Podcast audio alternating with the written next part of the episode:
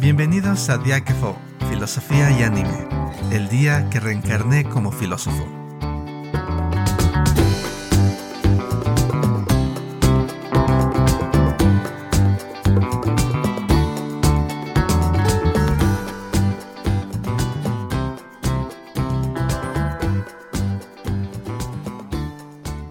¿Qué tal? Bienvenidos a un nuevo episodio. ¿Cómo puedo decir?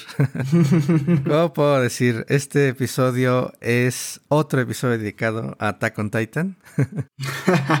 ya llevamos varios como habíamos prometido. Y esta vez ya no estoy solo hablando sobre...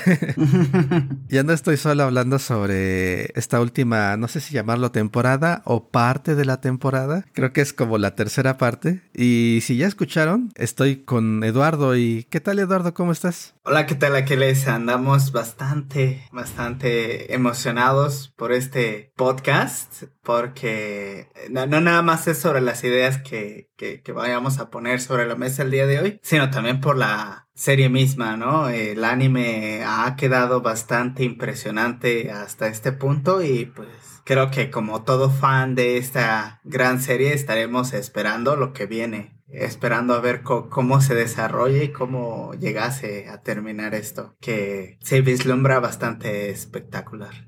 Esa es una buena palabra, es espectacular y terrorífico también y eh, sí no sé podemos trae tantas imágenes eh, y ahorita viene muy acorde con los tiempos que vivimos y no sé, yo veo cómo termina la serie, cómo termina esta última temporada. Y obviamente aquí quiero hacer una advertencia para los que nos están escuchando. Sí. Estamos hablando de la última temporada de Attack on Titan que en el momento de estar grabando, estamos hablando de los episodios que se transmitieron en el 2022. Entonces, si nos estás escuchando en el futuro, ahorita estamos hablando de los episodios que salieron durante el 2022, 12 episodios. Y pues va a haber spoilers. Desde, el principio va a haber spoilers spoilers. Exactamente. Porque vamos a hablar de lo que ocurre en esta sección de la historia. Y, y, aquí quiero pasarte a, ti el, que tú empieces, Lalo, porque yo ya he hablado largo y tendido. El último episodio que grabé de Attack on Titan fueron como 40 minutos, creo. Y que tú empieces porque tú realmente acabas de ver el último episodio. ¿Qué tal? ¿Con qué te gustaría arrancar? Sí, no, no, no tiene mucho que lo acabo de ver el último episodio y creo que a, mí me gustaría comenzar con este último episodio y con lo que sucedió, ¿no? como ya se les advirtió, si vamos a dar muchos spoilers, entonces pues démosle rienda suelta. Como bien recuerdan, este último episodio habla sobre unos flashbacks que tiene Eren y Mikasa sobre cuando llegaron por primera vez al continente, ¿no?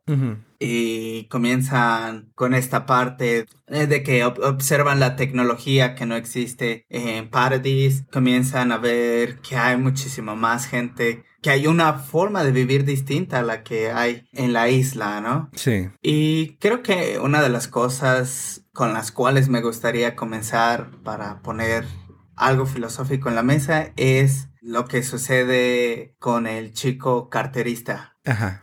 Como bien saben, eh, Sasha está comprando un helado. Sí, sí. Creo, si, si, no mal recuerdo, está comprando un helado. Llega un carterista y le roba el, su monedero. Lo que sucede después es que Levi o Levi eh, lo cacha y le dice, este no es tu monedero. Todos los comerciantes de alrededor comienzan a acercarse y le empiezan a decir, empiezan a decir que qué deberían de hacer para poder castigar al niño. Eh, todos comienzan a decir hay que cortarle la mano, hay que aventarlo al océano para que aprendan que esto no se debe de hacer. Comienzan a dar muchos tipos, muchos tipos de castigos, ¿no? comienzan a dar ideas de estos. Pero lo que sucede después es que Levi dice que nunca dijo que era un carterista, sino que ese monedero no era de él, sino que de su hermana, no lo protegen. Sí. Y todos los de la isla tienen este sentimiento de qué les ocurre. O sea, ¿qué les ocurre? ¿Por qué le quieren hacer esto? ¿Por qué lo quieren castigar de tal manera? Creo que inspirado un poco por el espíritu de Pain de Naruto. Creo que lo que lo que puedo ver aquí es que ellos reaccionan de tal manera porque están bajo este mismo postulado que Pain plantea, ¿no? muchas de las veces la comprensión de las personas no se da a través de la razón, sino a través del dolor, ¿no? Eh, no entendiendo el dolor como el infringimiento del dolor en alguien más, sino como el, las experiencias pasadas de dolor que he tenido y por los cuales me han traído una enseñanza. Y porque he vivido la misma situación en la, en la cual tú te encuentras, te puedo comprender. Creo que es una de las cosas que pasa aquí. Los, los de la isla de Paradis comienzan a observar o reaccionan de esta manera ante el hecho injusto de querer mutilar, de querer eh, asesinar al niño porque también han vivido esa situación. Se encontraban en esa situación de desesperación, de no saber, de ese lugar donde no había salida. Lo que pasa en unas escenas después es que Eren se encuentra al niño en su campamento, ¿no? Y también llega a observar que estas familias que se encuentran ahí no es por una situación que ellos quisieron. Y eso también es bastante interesante ponerlo en la mesa. Muchas de las veces tendemos a creer que las personas son son dueñas de su propio destino, ¿no? Nosotros somos responsables de la situación que nos en las cuales nos encontramos hoy en día. Hoy en día en las redes sociales se encuentra mucho este discurso de que uno puede convertirse en el millonario si uno quiere, que nosotros tenemos que echarle ganas a todo lo que hacemos, porque es la única manera en la cual nosotros podemos salir, ¿no? Sin embargo, creo que muchas de las veces este tipo de discursos lo que hace a un lado es el discurso de que nosotros también estamos constreñidos por muchas fuerzas ajenas a nosotros. Por ejemplo, en este caso, e, en el pueblo de Paradis y en este pueblo que se encuentra refugiado por las guerras que han habido, hay fuerzas ajenas a ellos que los obligaron a ir a esa situación, ¿no? Hasta ahí creo que voy a hablar de esa parte, pero eh, me gustaría ahondar un poquito más sobre qué es lo que pasa cuando Eren se encuentra con el niño. Lo que sucede es que en vez de que haya hostilidad, hay un gran festín donde todos conviven, todos beben, comen hasta más no poder y tienen un gran tiempo, ¿no? Se lo pasan bastante bien. Creo que una de las cosas por las cuales sucede esto es, como comenté, es por el hecho de que logran comprender. A lo mejor los otros no. El niño no comprende que los de la isla de Paradis hayan pasado o hayan tenido experiencias similares a las de él. Sin embargo, hay gratitud. Hay gratitud por el hecho de que le dice, oye, pues tú me salvaste. No sé tus motivos por el cual me hayas salvado, pero creo que a partir de este punto yo te puedo agradecer por lo que has hecho. Entonces, la, comprensión a través de este dolor creo que, los, los, llevó a este punto. No, no, sé tú qué pienses, Aquiles. Sí, creo que es un buen, una buena observación. Como dices, entender al otro. Quizás no es una tan buena palabra, entender, sino, no sé si empatizar. Eh, podría ser otra. Y, yo creo que, bueno, esta, por un lado, hay una parte interesante aquí que es cómo es que juzgamos a las personas en general. Eh, hablamos de juicio y no es algo que nada más esté dado por el pensamiento o por la razón, sino yo creo que en el centro está la experiencia también. Y si bien no podemos tener todas las experiencias, eh, estamos limitados ciertamente, el mejor sustituto que tenemos luego es, es tratar de entender racionalmente, ¿no? Pero, como tú dices, luego la, la experiencia vivida te hace posible entender o empatizar con el otro. Y, y aquí el, el juego que estoy quizás, no sé, no sé si estés de acuerdo con este, no sé, este planteamiento quizás más, más general que me gustaría hacer está en el hecho de que el entendimiento racional tiene ciertas limitaciones que la experiencia no tiene, ¿no? La experiencia propia de lo vivido te permite cambiar y te permite entender cosas que realmente no podrías entender si no las has vivido. Hay cosas que es difícil, es difícil creer que alguien realmente las entiende a menos que las haya vivido, ¿no? Pero a la vez también la experiencia no es suficiente, ¿no? La experiencia es limitada. El tiempo que tenemos es limitado, la experiencia que podemos también tener son limitadas. Entonces también entra esta otra parte de entender racionalmente como algo complementario. Sí, como tú dices, esta parte de entender al otro en sus restricciones es mucho más posible y en general es más posible si tú has vivido esas restricciones. Y, aquí hablamos de, hablabas tú de responsabilidad. No sé si mencionas la palabra, pero se me quedó, me surgió ella. Cuando están tratando los comerciantes de hacer responsable al niño. Cuando hacer responsable al otro significa también, creo que va con el tema central de, de Attack on Titan. Y es que yo solamente puedo ser responsable a alguien si creo que fue libre para hacerlo. Si creo que no hay restricciones. Y Attack on Titan es acerca de libertad. Y si hay personas que no tienen libertad, que los obligan las circunstancias, la responsabilidad no puede aplicarse de la forma en que normalmente lo hacemos. Tenemos que pensar sobre, ¿realmente eres responsable de algo que no puedes controlar o de algo de lo que te ves obligado, no? El niño está robando porque los refugiados están aparte, ¿no? No tienen que comer, no se ve que nadie los está ayudando, no parece ser bienvenidos de entrada. ¿Ves? Cuando dicen, no es uno de esos refugiados e inmigrantes. Exactamente, sí.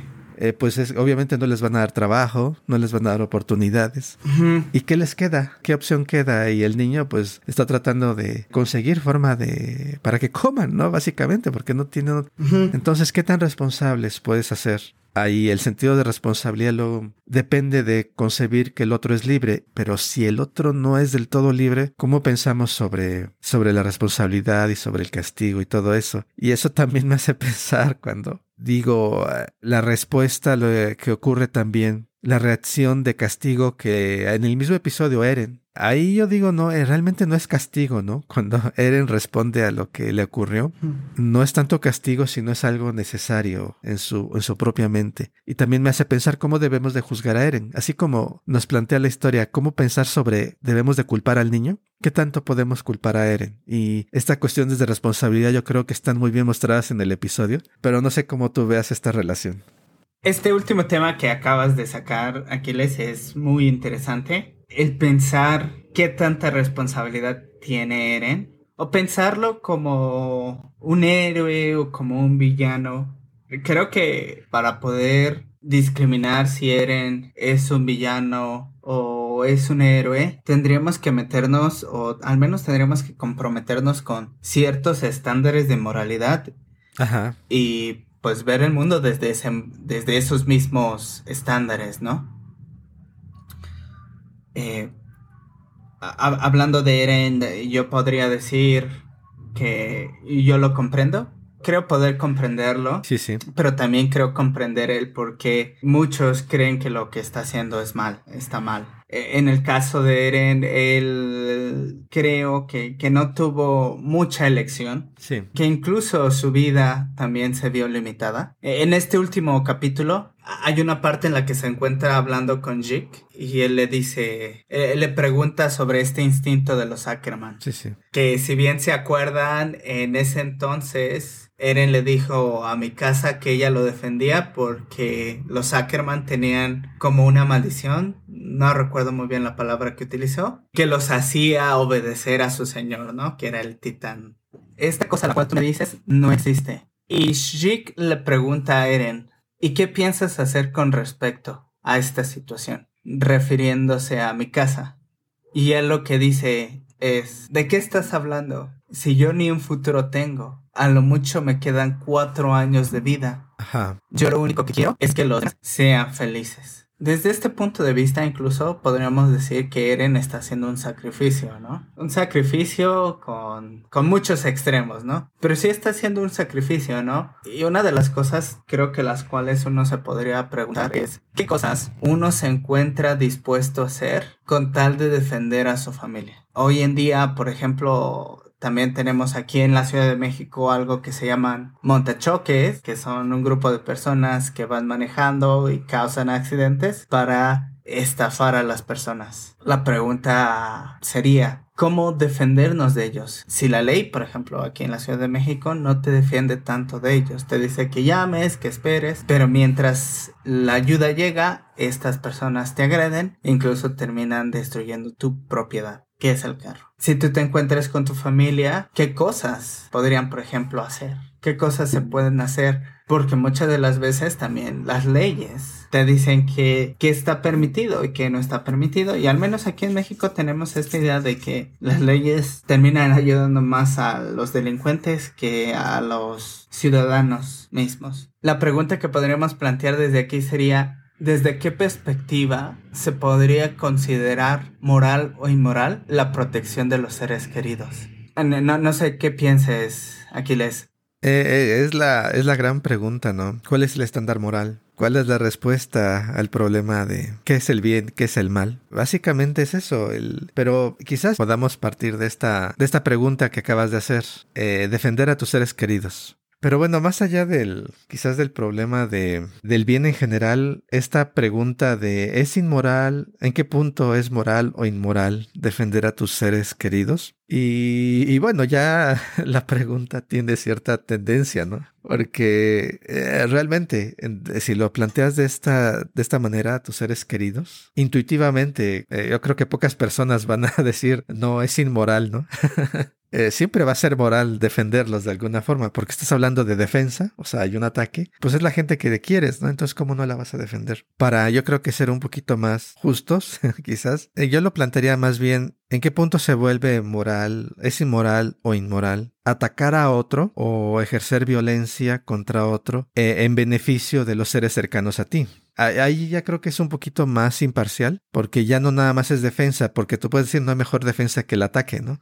este, yo me estoy defendiendo, o sea, si voy y quemo la casa del vecino es porque si, si no voy y quemo la casa del vecino, él me va a venir a quemar mi casa, ¿no? Pero ese es un ataque y tú puedes pensar que estás defendiendo, pero yo creo que, o, las personas cercanas a mí, y esta, este planteamiento me recuerda al, al último episodio que grabábamos tú y yo, Lalo, sobre Saikano, que hablábamos de esta visión que luego es reducida a que nada más se centra a los que te importan, y la visión más amplia, ¿no? Que habla de una comunidad, de una nación o de un planeta. ¿En qué punto se vuelve moral o inmoral. Y yo creo, francamente, hay, hay puntos en donde prácticamente todo juicio que pudiéramos hacer eh, en términos convencionales refleja más bien nuestra cultura actual, que es aceptado en nuestra cultura, pero que chocaría con otra cultura. Por ejemplo, eh, el honor familiar quizás ya no sea tan fuerte en familias, familias urbanas. Si vivimos en la ciudad y alguien insulta a alguien de tu familia, bueno, es más fácil en una sociedad, digamos, moderna, contemporánea, que vive en la ciudad, decir, bueno, no le hagas caso, vámonos de aquí nada más. Está insultando a, familiares míos, pero bueno, pero en una zona rural, en otras culturas como, no sé, eh, Medio Oriente, Asia, quizás, eh, donde el honor familiar es más fuerte, eh, lo correcto es responder y agredir al que, el que está insultando a tu familia. Es peor no responder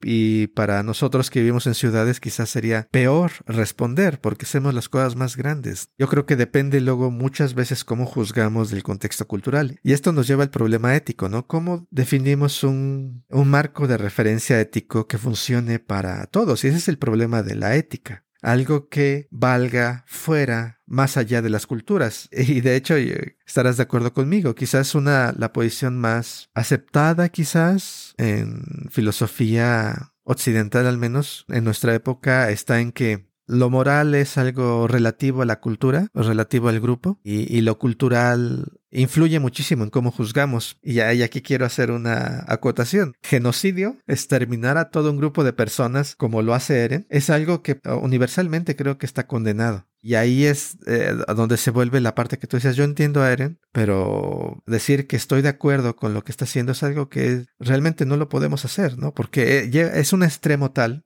él está atacando en el nombre de defender a los tuyos. Y yo creo que tendríamos antes que tratar de definir qué es lo que hace tan terrible al genocidio, ¿no? ¿Por qué el genocidio es este extremo tan grande? Y, mi teoría, mi única teoría, dejando de lado a tus seres queridos y cosas más locales, mejor ver el extremo, que luego es lo que hace la filosofía, ¿no? Ver casos límite para tratar de encontrar pistas. Entonces, eh, siguiendo este ejemplo con el genocidio, ¿por qué genocidio al parecer es universalmente condenado? Y mi teoría, a ver, a ver qué piensas, está en que el genocidio, el aniquilamiento de todo un grupo de personas por pertenecer a cierto grupo, es condenado y quizás deba ser condenado, es porque acaba toda posibilidad a futuro, extingue el futuro extingue el futuro de una manera radical completa para toda una forma de ver al mundo. Eh, estás hablando de destruir culturas, destruir formas de vida no es nada más destruir personas, sino destruir formas de vida. Y aniquila, y cuando digo que aniquila el futuro, aniquila posibilidades, es que a diferencia de otros tipos de defensas, que quizás serían, este, no sé, pelear o, guerras donde puede haber armisticios, eh, o quizás llevar a la cárcel a alguien, cuando hablas de exterminio total, hablas, se extingue la posibilidad de que podamos negociar y llegar a un acuerdo en el futuro, con esa otra forma de ver al mundo.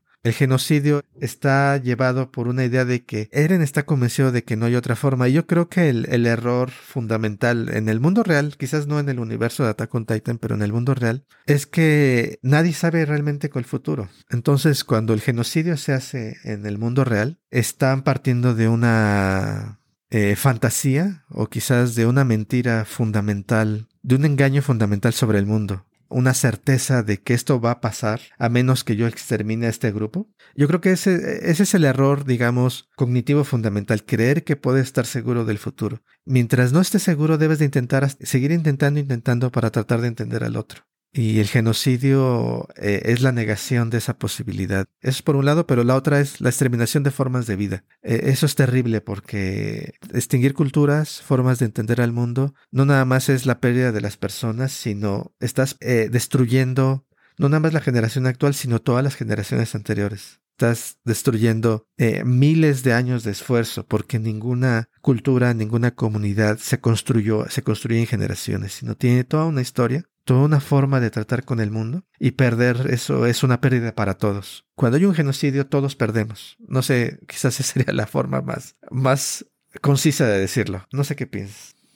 Es bastante interesante esta definición que nos traes de genocidio, Aquiles. Y, y también me gustaría hacer algunos apuntes sobre lo que comentabas de genocidio y sobre lo que comentabas sobre hasta qué punto se vuelve inmoral o moral ejercer la violencia en otros para el beneficio de los tuyos? Esa es una pregunta bastante interesante. Sin embargo, creo que voy a comenzar por este último punto que comenzaba sobre la posibilidad del diálogo, ¿no? El diálogo y creo que también lo, voy a lo voy a ejemplificar con una situación que pasa en Attack on Titan en el capítulo, si no me equivoco, creo que es el capítulo 10, cuando están los marleyenses y los del grupo de reconocimiento están teniendo una fogata tratando de comer. Sí, sí.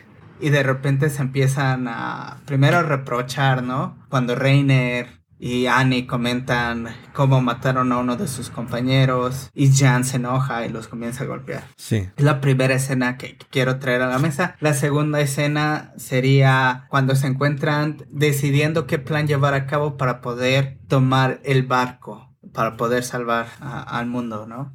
¿Qué, ¿Qué, es lo que sucede ahí? Lo que sucede es que el capitán, cuyo nombre no me acuerdo, pero es el capitán de las tropas marleyenses. Ah, sí. Les pide perdón y les dice, por favor, ayúdenos trayendo un poco de esta idea que les comentaba de que es el dolor en cierta manera de nuestras experiencias pasadas y a lo mejor de las experiencias futuras. ¿Por qué? Porque el capitán en ese momento acepta mucha responsabilidad que tuvo en contra de los eldianos de la isla de Paradis. Sí. Pero también lo hace por, por esta visión que tiene del futuro, ¿no? Porque dice, si, si no pido ayuda, si no comprendo la culpa que tuve, eh, mi familia también va a desaparecer. Y no nada más es mi familia, las familias de muchas personas también van a desaparecer. Y es aquí en donde también esta idea que, que nos comentabas del diálogo cae eh, en un lugar preciso, ¿no? Es este diálogo que pudieron haber tenido donde mostraron sus diferencias y también las arreglaron donde decidieron poder crear un plan para poder detener a ¿no? Entonces, otra vez esta idea de, de, lo que sufres o de lo que puedes sufrir en el futuro también posibilita este diálogo. Llevándolo un poco sobre al tema de la pregunta que habías hecho, creo que tendríamos que pensar en dos distintos conceptos. Eh, el concepto de defenderse y el concepto de, de, atacar, ¿no? De ejercer violencia. El ejercer violencia creo que siempre tendrá dentro de sí el concepto de intención y de una acción, ¿no? Acción entendiéndolo como el hecho de que hay un impulso hacia hacer algo, por lo cual también hay una intención. Y esta intención, como bien lo comentabas, es para beneficiar a los tuyos. Pero sin embargo, creo que su contraparte, el defenderse, el defenderse no busca un beneficio, es más bien una reacción. Y es una reacción hacia un ataque externo. ¿Por, qué es importante o por qué creo yo importante la diferencia en estos términos? Porque creo que uno de los puntos vitales uno de los más importantes objetivos de todas las personas es el hecho de que todos queremos vivir en paz. ¿Qué significa vivir en paz? No tener que preocuparme por tener que comer, no tener que preocuparme por los peligros externos, llámese los fenómenos naturales, llámense otros seres humanos. Todos queremos vivir en un estado donde nos sientamos seguros. Sin embargo, el defenderse implica que hay un algo fuera de mí que está irrumpiendo en este estado de paz al cual yo aspiro tener. La pregunta sería, ¿por qué yo habría de tener que defenderme de alguien? En este caso, si ya traigo la palabra humano, alguien ¿Y por qué no habría yo de defenderme? Por el contrario, también podríamos ponernos a pensar sobre el hecho de ejercer violencia. La pregunta sería, ¿por qué alguien habría de ejercer violencia para poder beneficiar a los suyos? Creo que la pregunta misma va a la respuesta, el beneficio a los suyos, el no pensar en los demás. A lo mejor tendríamos que hacerlo nada más en por qué alguien habría de ejercer violencia, qué tendría que estar buscando. Y es que en, cierta manera también todos nos encontramos en un estado de desigualdad, pero todos queremos lo mismo. Todos ansiamos vivir en paz. En el caso de Eren es un poquito más complejo que esto. Esto yo creo que sería como que la base. Pero lo que pasó con Eren es que él pasó de un plano de defenderse a un acto de actuar. Y el problema es que él siempre vivió en, en ataque constante. No hubo un momento en el que él pudo parar, dejar, de atacar. Y a lo mejor este fue el gran problema que llevó a Eren a tomar este, esta gran decisión, que no es cosa sencilla, como bien comentado Aquiles. El genocidio no es este, algo que alabar, por el contrario, es algo que, que debe de estigmatizarse, ¿no? Que debe de, de verse mal. Creo que ese fue el problema siempre de Eren, que al pasar de un estado de defensa a un estado de ataque, lo único que terminó creyendo y lo único que terminó pensando es que su única solución era el atacar, el atacar, el atacar y que, como bien comentabas, no hubo esta posibilidad del diálogo. A lo mejor no hubo un momento. Que también creo que también hay que pensar si los marleyenses estaban dispuestos a dialogar con los aldeanos de la isla de Paradis. ¿En qué momento podría este estigma, esta visión de que eran los hijos del diablo, dejar de existir o dejar de postrarse sobre los eldianos. No sé, ¿tú, tú, qué piensas, Ángeles?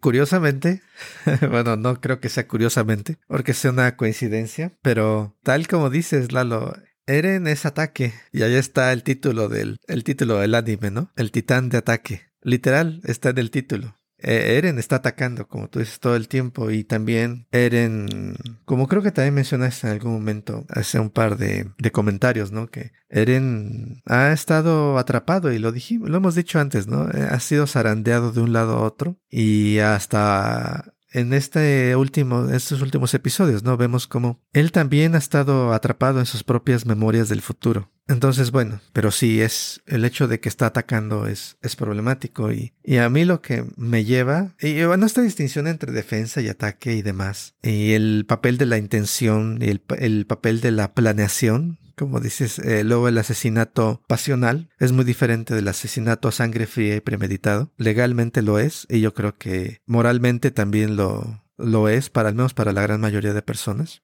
Eh, hay una diferencia, ¿no? incluso cuando estés pensando en, en gente, ah, bueno, yo estoy defendiendo a los míos y defender a los míos, en defender a los míos incluye en que eh, seamos los más ricos del planeta, ¿no? Porque estoy protegiendo a mi familia. Este, estoy llevando a la miseria a países enteros, quizás causando hambrunas y guerras y demás, pero yo estoy defendiendo a los míos. Es una extensión del concepto que es problemática, ¿no?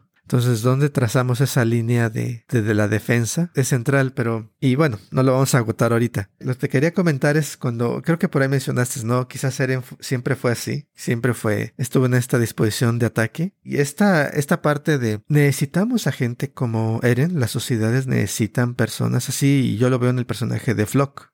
Flock es este seguidor fanático de Eren, y lo ha sido y es por la defensa de su país y es la exterminación de todos los que estén en desacuerdo de eso. Y para mí es la pregunta, necesitamos, y más que la pregunta quizás sea la idea, ¿no? De que quizás necesitamos gente así, porque ¿cómo se forjan países? ¿Cómo se han forjado los países? No, los países no surgían con la humanidad, no aparece la humanidad ya en naciones, sino se han ido combinando y, y agregando tribus y grupos y familias, generalmente usando la violencia en comunidades cada vez más grandes. En, toda la historia de todos los países hay grupos que en determinado momento han querido vivir aparte y por la fuerza, por la fuerza se han formado estas naciones. Eh, hay gente en la que no, no eh, lo que quiere es, como tú dices, vivir en paz, vivir aparte, vivir su vida, pero ha habido gente que los ha unificado, lo quieran o no, y no solamente en este sentido de ahora vives bajo mi gobierno, sino tus hijos van a aprender la historia que yo les enseñe. Por ejemplo, ahorita tenemos cierta nacionalidad tú y yo, y esa nacionalidad no la escogimos, y en el siglo XVIII, no, el siglo XIX, cuando se forman las identidades nacionales de prácticamente todo el mundo, eh, en algún momento hubo padres a los que les dijeron te vamos a enseñar esta identidad a tus hijos, esta nueva identidad nacional, que antes no existía estaba el reino de la Nueva España, aquí en el, norte de, América, de los diferentes virreinatos en Sudamérica, y incluso el mismo este, estado contemporáneo de, de, España, ¿no? Unifica varios reinos y ahora te voy a enseñar esta nueva identidad. Ahora vas a ser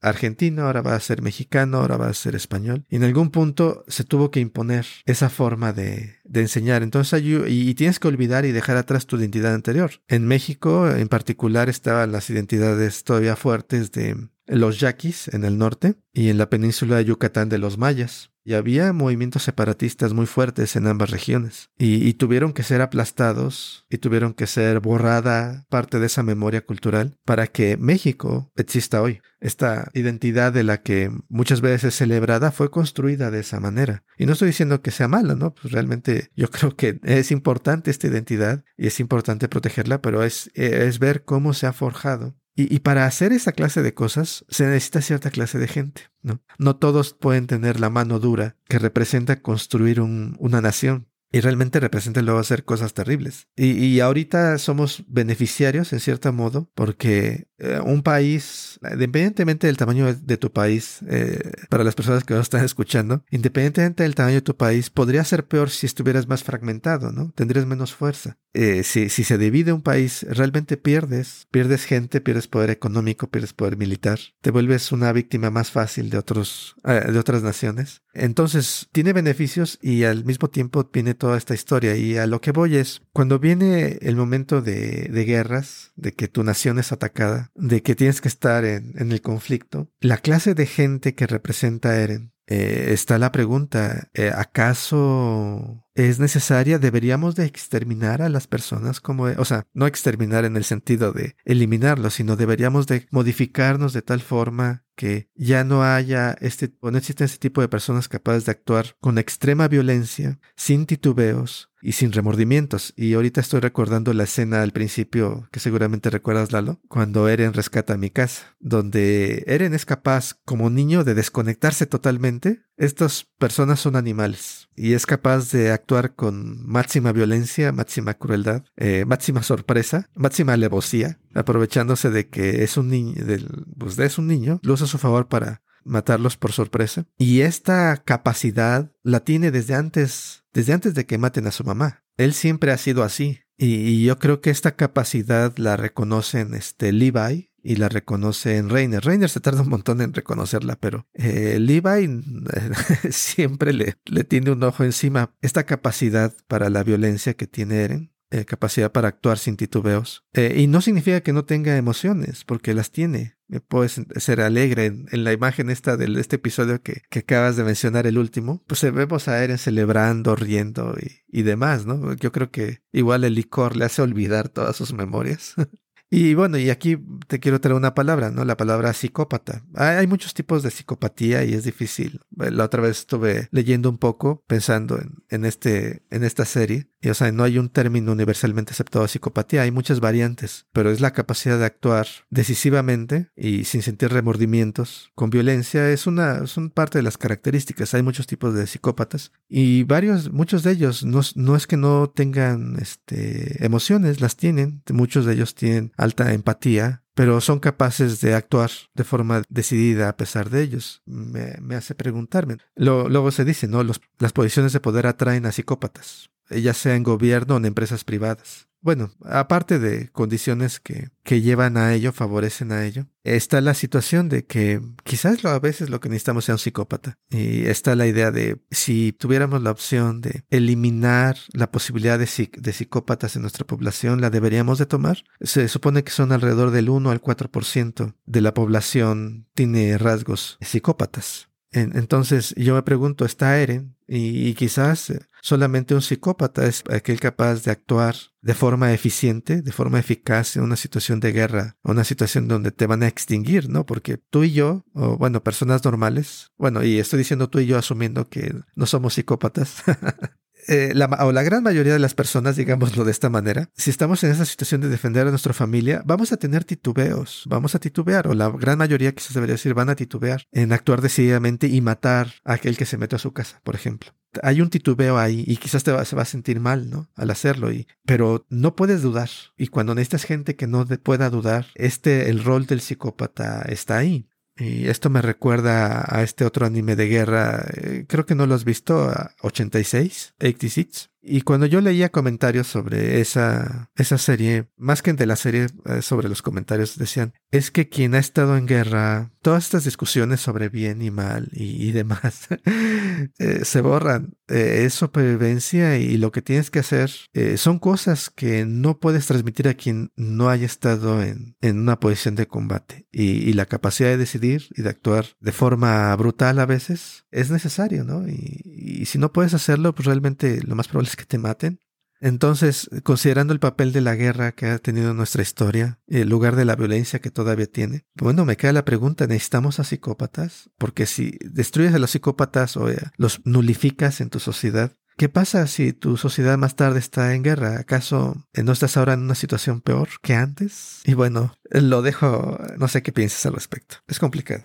Es muy interesante este último punto que traes a la mesa. Eh, sin embargo, a mí me gustaría verlo desde un punto de vista distinto. A mí me gustaría verlo desde el punto de vista de en qué sentido es la guerra necesario. Y no para justificar la guerra, sino para preguntarnos el por qué, la razón por la cual las guerras existen. Yo creo que, que, que en este mundo utópico que todos deseamos, la guerra es indeseable, pero la guerra es indeseable por muchos motivos, entre los cuales está el de el vivir en paz, ¿no? Todos queremos vivir en paz, todos queremos participar de estas bondades que nos da la naturaleza, de este confort al cual todos podemos tener acceso. Y, creo que cuando pensamos vivir en paz, muchas de las veces pensamos en un vivir en paz yo y mis seres queridos, yo y las personas que se encuentran a mi alrededor.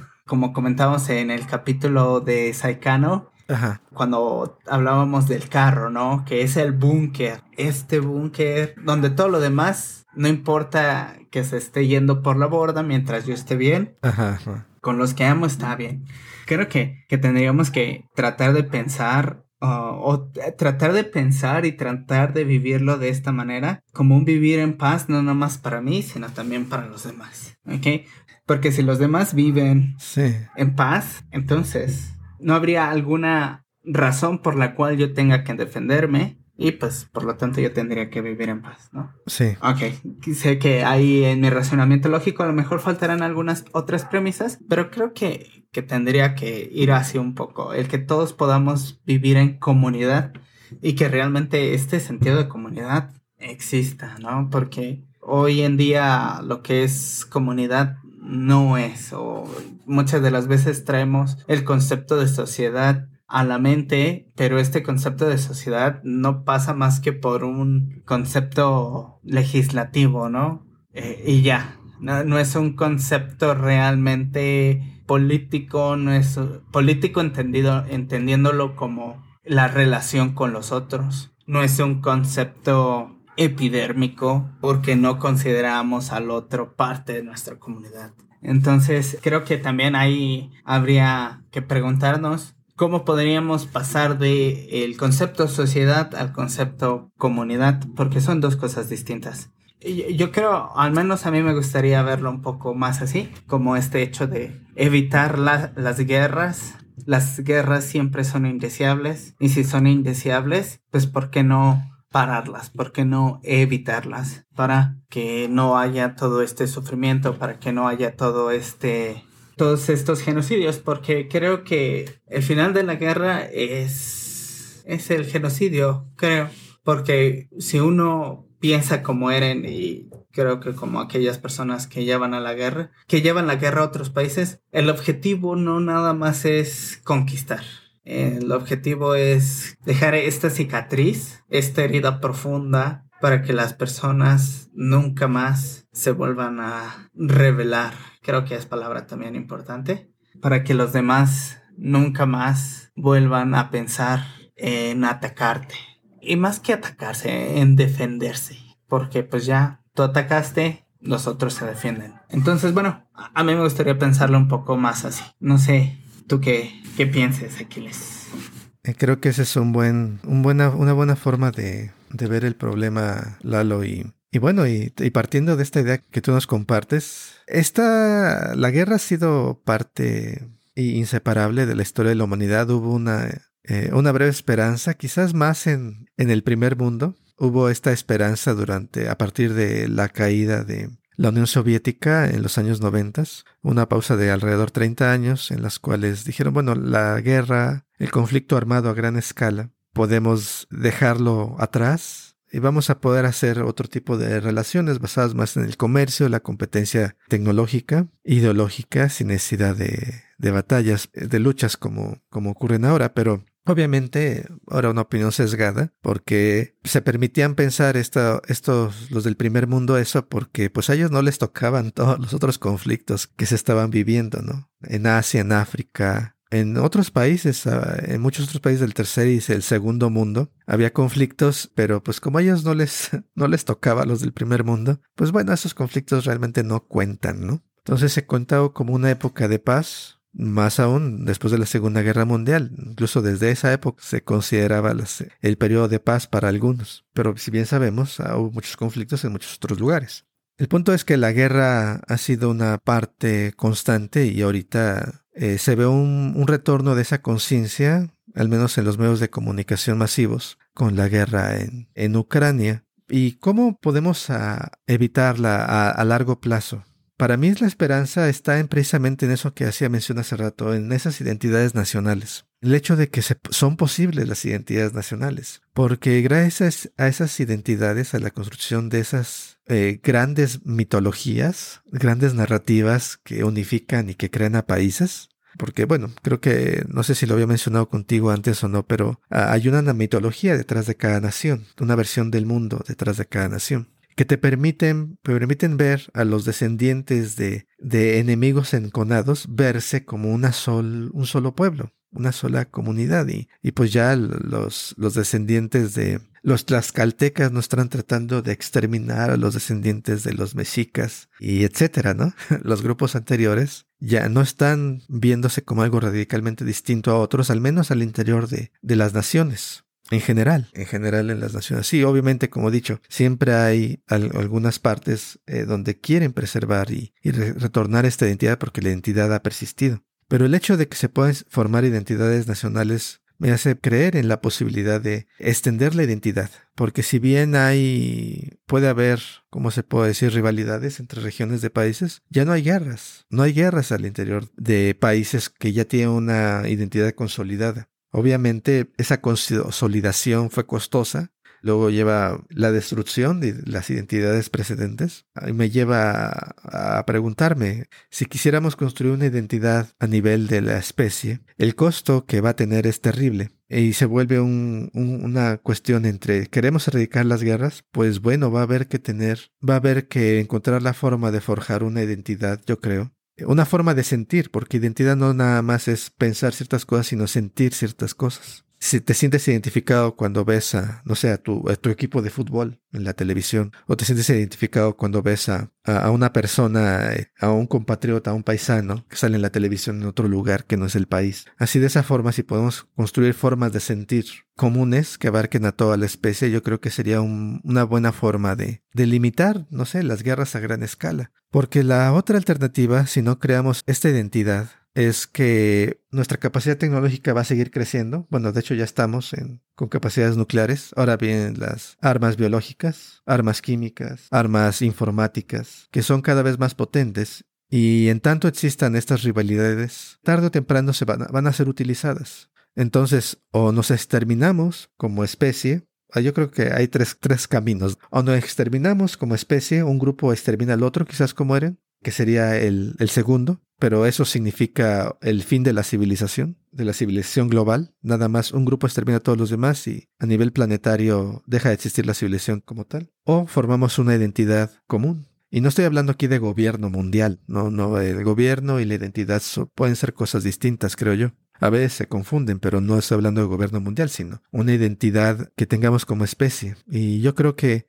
para formar esa identidad es lo mismo que como se han hecho las nacionalidades, a través de mitologías, a través de historias, a través de, narrativas que nos hagan, nos hagan ver, y yo creo que esa narrativa es más, sería más real que las narrativas de nuestras naciones, porque hay una realidad, tenemos una ascendencia común, somos descendientes de la misma gente, quizás miles de años, millones de años, no creo que millones de años, pero quizás sí decenas de miles de años antes, teníamos descendemos de la misma gente, de la misma el mismo tronco de la vida y eso es más real que luego las mitologías e historias que forman nuestras identidades. Pero bueno, yo creo que ese es un buen punto al menos para mí para dejar esta pregunta abierta de qué hacemos con la guerra, ¿Qué pasa con podemos crear una identidad? ¿Ven otra alternativa de las que yo estoy diciendo hacia el futuro? Porque ahorita está la guerra y, con, ha regresado el espectro de, eh, del uso de armas nucleares. ¿Cómo ven ustedes los que nos están escuchando el, futuro? ¿Hay más alternativas aparte de formar una identidad que se destruya la civilización o nos exterminemos por completo? ¿Qué opciones ven y, y son optimistas respecto al futuro?